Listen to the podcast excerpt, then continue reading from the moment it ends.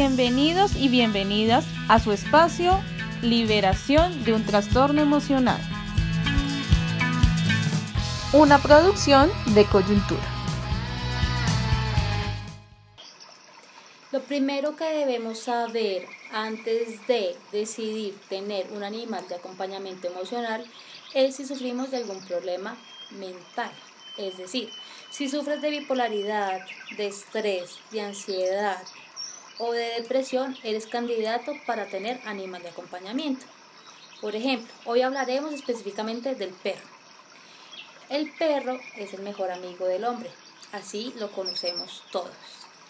¿Por qué el perro sirve como animal de acompañamiento emocional? Porque el perro tiene una conexión muy fuerte con los seres humanos. ¿Qué puede hacer el perro por ti? Muchas cosas, te voy a contar si antes de tener un episodio de ansiedad o de depresión, el perro puede avisarte, avisarte que lo vas a tener. ¿Por qué? Porque el perro tiene un gran olfato y por el olfato puede oler las hormonas que se están alterando para que puedas llegar a tener un episodio. ¿Qué hace el perro al detectarlo? Puede traerte un vaso con agua, traerte el medicamento, puedes echarse sobre tus piernas o sobre tu cuerpo para que tú entiendas que vas a entrar en un episodio de depresión o de ansiedad o de estrés. Otra cosa que puede hacer el perro es llamar a alguien, prenderte la luz, traerte un vaso con agua. Bueno, otro tipo de cosas. Eh, me han preguntado mucho que si el perro necesita ser adiestrado, no necesariamente, porque el perro ya tiene el instinto de ayuda. Pero si quieres que tu perro sea entrenado para eso, lo puedes hacer. Cuando el perro quiere prender la luz, obviamente sí necesitas de mucho, de mucha entrenamiento para que el perro logre hacer esas cosas. Pero pues inicialmente no. Cualquier tipo de perro de raza sirve como animal de acompañamiento. Pero hay que tener en cuenta que como los seres humanos tenemos diferentes personalidades, el perro también las tiene. Con esto quiero decir que antes de elegir cualquier perro tienes que mirar la personalidad de él. Hay perros que son muy inquietos, hay perros que son bravos y tú tienes que elegir un perro muy tranquilo para que él te pueda transmitir esa tranquilidad. Que si tienen que ser perros de raza, no necesariamente. Vuelvo y digo, son perros normales, no de raza. Si quieres tener perros de raza, lo puedes hacer.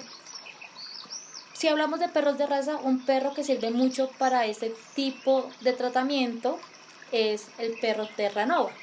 Es un perro grande, es un perro paciente, es un perro que puede estabilizarte muy fácilmente. Aclaro, hay terranovas que también son inquietos. No, todo, no todos los terranovas son pacientes. Otra raza que puede servirte mucho puede ser el labrador. El labrador es un perro muy tranquilo. Eh, lo más aconsejable es que no compres perros de raza, sino que adoptes.